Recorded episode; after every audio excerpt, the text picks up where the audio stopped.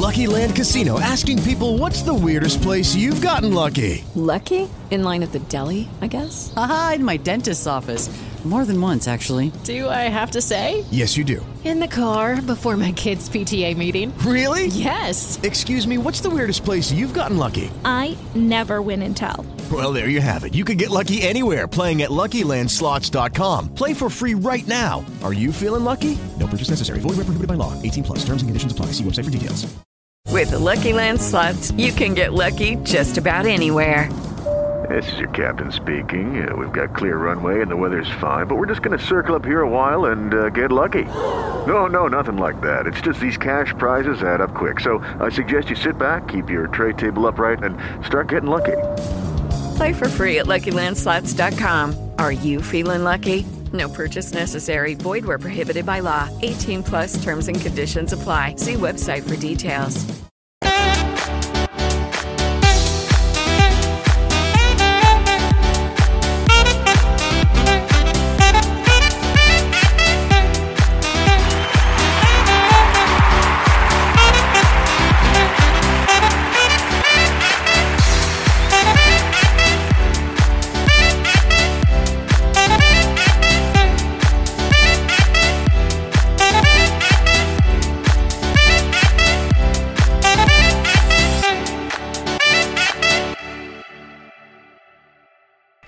Público hermoso, público conocedor, público mexicano, ¿cómo se encuentran? Yo muy feliz, muy feliz de estar aquí con ustedes. Ya vamos a dejar de contar los días de la cuarentena porque creo que cuando uno más los cuenta, más largos se, les, se le pasan a uno y eso está, eso está muy feo porque entramos como en un, en un círculo vicioso donde solamente estamos pensando, ¿no? Ahora sí que estamos viviendo al día y eso está bien. Eh, ¿Cómo van sus actividades? ¿Cómo van sus, sus planes que están haciendo día a día? Cuéntenme, en verdad disfruto mucho leer qué es lo que hacen. Muchas personas han coincidido y, y quiero ver si, si lo están haciendo, está increíble, pero están compartiéndome que este ahorita su, su mejor compañero yo pensaría que era Netflix. Muchas personas, y ya coincidieron siete personas, que se están volviendo fan de la lectura. Y que en este tiempo, donde, eh, en este tiempo de cuarentena, donde lo que nos sobra, pues son días sin tanta actividad como estábamos acostumbrados, han optado por leer libros y se están haciendo fan. Entonces está increíble. Un día vamos a hablar sobre eso, a ahondar sobre los libros, sobre autores. Entonces está cool. Díganme qué están leyendo, de qué están siendo fan. Y pues miren, ahorita me tomo la libertad para ponerles o presentarles o recomendarles uno que es el ensayo sobre la ceguera de José Saramago. Es buenísimo, ese libro por favor si no lo han leído tómense el tiempo, es de mis favoritos en la vida, entonces mmm, una delicia. Bueno, pues ya pasando al podcast y, y, a lo que hoy nos truje, eh, estoy muy feliz porque estoy aquí con, con un amigo de prepa. Este. Y vamos a hablar un tema muy, muy interesante. Si ustedes lo tienen pensado eh, someterse en un futuro a una cirugía estética, hoy vamos a poner sobre la mesa este tema. Y, y ahorita van a saber por qué realmente escogí a Juan Carlos Chávez. Un aplauso. Amigo, ¿cómo estás? ¿Me escuchas? ¿Qué onda? Hola, hola, hola. ¿Cómo estás hasta México? Muy bien, muy contento, muy emocionado de ser parte de este podcast. Ay, qué padre. Es, es un placer que también eh, tú formes parte de aquí desde que, que lo hablamos, como que ambos nos emocionamos, ¿no? Claro, sí, la verdad me, me da mucho gusto que hayas pensado en mí. No sé si gusto o, o, o, miedo.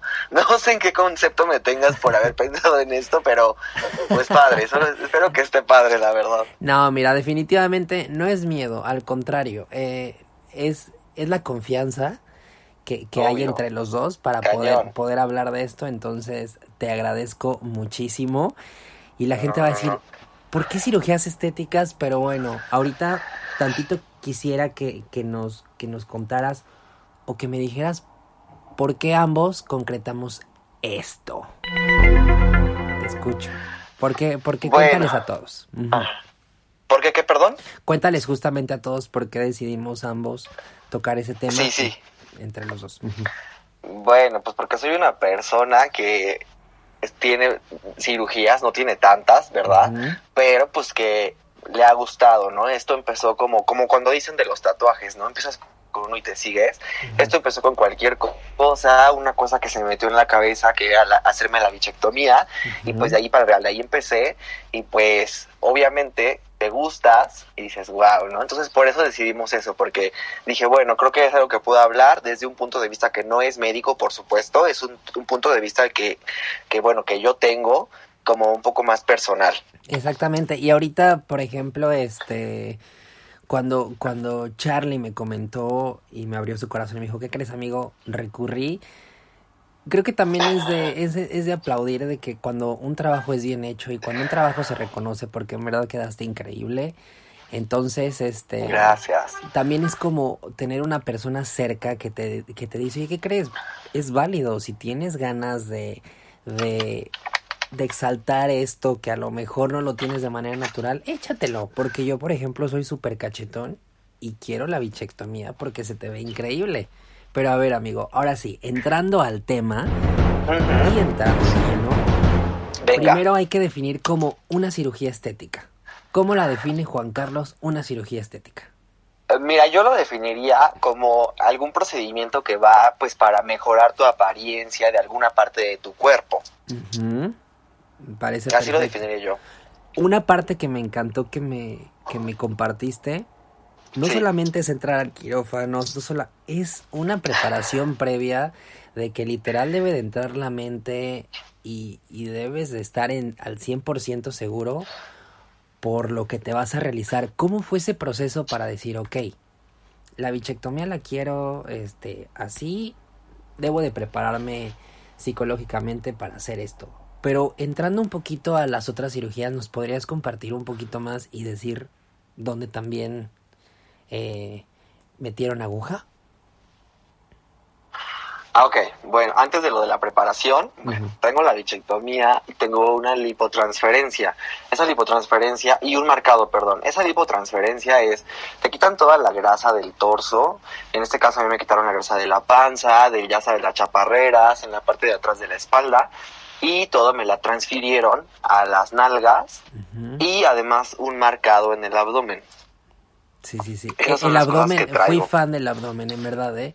Nada más porque ustedes no tienen la confianza con Charlie, pero se le ve muy cool su, su six-pack. Sí te lo marcaron padre, hay que reconocerlo. Gracias. Ajá, Continúa, perdón. Gracias. Bueno, pues nada, y de la preparación, que me preguntas si es una preparación mental, pues mira, más que mental, en mi caso yo diría que es como una, debe estar convencido, o sea, obviamente no hay marcha atrás. Obviamente yo no tengo una cirugía como por ejemplo la nariz o, o algo así más grande que sí sea un, como un, un shock al verte en el espejo, ¿verdad? Lo de la bichectomía pues es complicado porque pues cuando te la haces, eh, o sea, es como no puedes comer y bla, bla, bla, pero más que preparación mental es estar convencido, ¿sabes? O sea, en mi caso específico es las ganas de quererte ver mejor, ¿no? O sea, porque yo no tengo ningún, ningún, ningún problema en decir que, bueno, estoy operado y tengo X, Y y Z, porque justo hoy en día creo que todas las personas lo hacen. O sea, incluso las personas que se hacen llamar fit en los perfiles de Instagram. Sí, se echan su tienen. ayudadita, exactamente. Cañón, tienen todo, desde boobies, marcación, pompas, nariz, todo. Neta, todo. Además, hoy en día justo mu- mucha gente señala el tema de estar operado, pero pues que alguien me diga dónde dice que esto es un delito, ¿no? Yo creo que no tiene nada de malo y significa que te importas y que te quieres ver bien. Esa sería como la preparación que yo tendría, o sea, solamente quererme ver bien y que me importo. Exactamente. Por ejemplo, minutos antes de que ya era un hecho y que te dieron el día, ¿cuándo iba a ser tu cirugía estética? ¿Qué pasaba por tu mente? ¿Qué decías? "Eh, Dios mío, Sí. ¿qué, qué pasaba por tu mente? Cuéntame. Mira, primero para la Bichat, pues es un procedimiento rapidísimo. Ese día que lo decidí, me agendé para dos días después y tardaron media hora en lo que fue la Bichat. Eso fue rapidísimo. Entonces no tuvo como que, ay, ¿qué va a pasar? No, fue rápido. Pero para el tema de la lipotransferencia sí fue más cañón porque eh, estuve yendo primero a, ver a diferentes cirujanos, ¿verdad? Porque pues no me operé con el primero que me dijeron aquí. Sí, ¿no? Vi, vi tres diferentes cirujanos. Obviamente, pues platiqué con ellos, vi lo que a mí me interesaba. También me acomodé al presupuesto, porque pues hay presupuestos muy, muy caros. Hay unos un poco más accesibles. Y una vez que decidí con quién, después de ver su trabajo, de recomendaciones, bla, bla, bla, pues ya fue cuando me agendé. Y pues al principio súper padre, ya quería que llegara el día. Este, no podía, no podía ni dormir de la emoción. Y conforme fue pasando el tiempo, un día antes ya estaba así de, híjole, no, no quiero. Y ya ese día en la mañana, mientras iba en camino a la clínica, fue de, híjole, o sea, ¿qué estoy haciendo? O sea, ¿qué estás tonto? ¿Qué necesidad tienes? ¿No? La verdad sí, de la preocupación, porque justo yo no había tenido ninguna intervención quirúrgica antes, o sea, ni de salud, ni nada. Era la primera vez que me iban a dormir tal cual para hacerme una operación. Entonces, pues sí fue un poco complicado. Pero era- eran más como las ganas y ese nerviecito de, de, de va. Sí, y un ¿Sabes? nervio padre hasta cierto punto, ¿no? Como dices, afortunadamente no era por una, oye, ¿qué crees? ¿Van a renove- remover algún tumor? No, afortunadamente fue... Claro, por gusto, sentido. 100%. Exacto. ¿Cuánto tiempo duró la operación? ¿La cirugía? La lipotransferencia duró, en, ingresé, a la, ingresé a la clínica como a las 11 de la mañana al, al quirófano, pues, y salí de ahí a las cuatro y media. Ok, cinco horas y media. Así es. Salí de ahí, todavía salí anestesiado, obviamente todavía tardé en que este pues reaccionara bien mi cuerpo porque pues por la anestesia y todo eso pues todavía tardé como una hora y, una hora y media más más o menos Oye, pero aquí lo fuerte, la recuperación. Eso es lo que realmente el 100% se lleva todo, ¿no? Porque desde cómo te vas a cuidar hasta cómo después de que ya estás bien, tu alimentación, lo que me comentabas, cuéntanos un poquito eso. Sí, cañón, porque bueno, toda la gente puede operarse, ese no es lo complicado, la operación ahí está. Lo complicado es la recuperación, obviamente, porque, o sea, por ejemplo, una lipotransferencia no nada más es me operé y ya. Ahora viene lo que tienes, que- lo que tienes que comer y lo que no puedes comer, ¿no? O sea, mantenerte, eso es lo complicado, mantenerla. Para la V-Chat fueron cinco días en los que, pues, o sea, yo no podía, este, ni dormir, te lo juro porque cuando ap- apoyaba yo la cara de un lado me dolía, la apoyaba del otro y me dolía. Sí fue un poco complicado. Y el resultado final fueron seis meses. Ok. Con la lipotransferencia eh, fueron dos semanas en las que yo literalmente no me podía sentar, tenía estrictamente prohibido sentarme porque justo la grasa que me habían quitado de todo el abdomen y todo el torso me ingre- inyectaron en las nalgas, entonces me hicieron una forma muy bonita, me, la- me las acomodaron de una forma muy estéticas, entonces si yo me sentaba pues las iba a aplastar, tenía que esperarme. Esto fueron dos semanas que tenía estrictamente prohibido sentarme y eso sí fue muy, fue lo más complicado para mí eso. Más que dolorosa, yo quiero decir que es muy incómoda. Sí, me imagino, porque decías que, o sea, trabajabas boca abajo. Tu, tu laptop la tenías así, te transportabas, Eh, en lo- o sea, sí, recurriste al sí. Uber y te ibas acostados, me decías, o sea, imagínense. Así es. O sea, muy disciplinado, sí, ¿no? Porque decías, bueno, ya me la hice, ahora debo de mantener todo esto. Pero pues sí es algo de, de sí, mucho sacrificio que decías, ni mente. Sí, complicado. No te sentías ni bien los siguientes días. Exacto, yo estaba en la oficina y, y me hincaba o estaba de pie porque pues no podía sentarme para nada. O sea, igual en mi casa era estar acostado, boca abajo, como dices, o de lado, parado, hincado, pero sentado nada. Y no sabes cómo extrañé y valoré sentarme. ya sé. Oye, y la pregunta del millón, Ujú. ¿si te llegas a ser adicto? ¿Sí, sí pasa eso entonces de que digas ahorita ya pasó eso, si quiero otra o ya con esto estás ahorita satisfecho? ¿Cuáles son tus planes Mm. próximos? Mira, lo que no sé si sea como una adicción, pero obviamente a todos nos gusta vernos bien y rápido, ¿no? Entonces, obviamente te haces algo y te ves bien y dices, pues la que sigue. Al principio obviamente es el dolor y dices, ay no, ¿qué estoy haciendo? Pero obviamente te ves bien y ya quieres otra cosa. Ah, ya sé, amigo. Pues, pues déjenme confesarles a todos aquí a, a que quede esto grabado, pero, pero vi los resultados y la verdad sí me encantó. O sea, sí, sí llegué a dar todo para que se me viera el six pack marcado. Y como dices, dijiste una palabra clave, rápido. Los mexicanos creo que todavía inclusive somos más flojos de decir, ay, no inventes, me voy a marcar, pero hasta en un año me voy a ver los resultados. Y sí, sí, sí fui súper fan. Y Charlie, mi queridísimo Charlie, muchísimas gracias por compartirme esto y por compartirnos a todos porque, mira, la gente si estaba interesada o tenía la inquietud, ya tú los animaste. ¿No? O sea, porque para esto, esta plática Claro. no fue para espantarlos, fue para animarnos. Y hasta creo que me incluyo. Ah. Exacto, Ahora solamente quiero decir algo rapidísimo. Claro, o sea, claro. como te decía, es muy fácil operarse. Lo complicado de la cirugía es que hay que saber que no es magia. O sea, ya que te operas tienes que comer y hacer tal cual las cosas al pie de la letra para que se mantenga. Me parece perfecto. Mire, pues aquí está un consejo de una persona que realmente se sometió y que tiene la experiencia para que, o sea, si se van a hacer algo, sean lo suficientemente responsables para que ese resultado se vea bonito. Charlito, muchas gracias. Te adoro de aquí A hasta ti. México.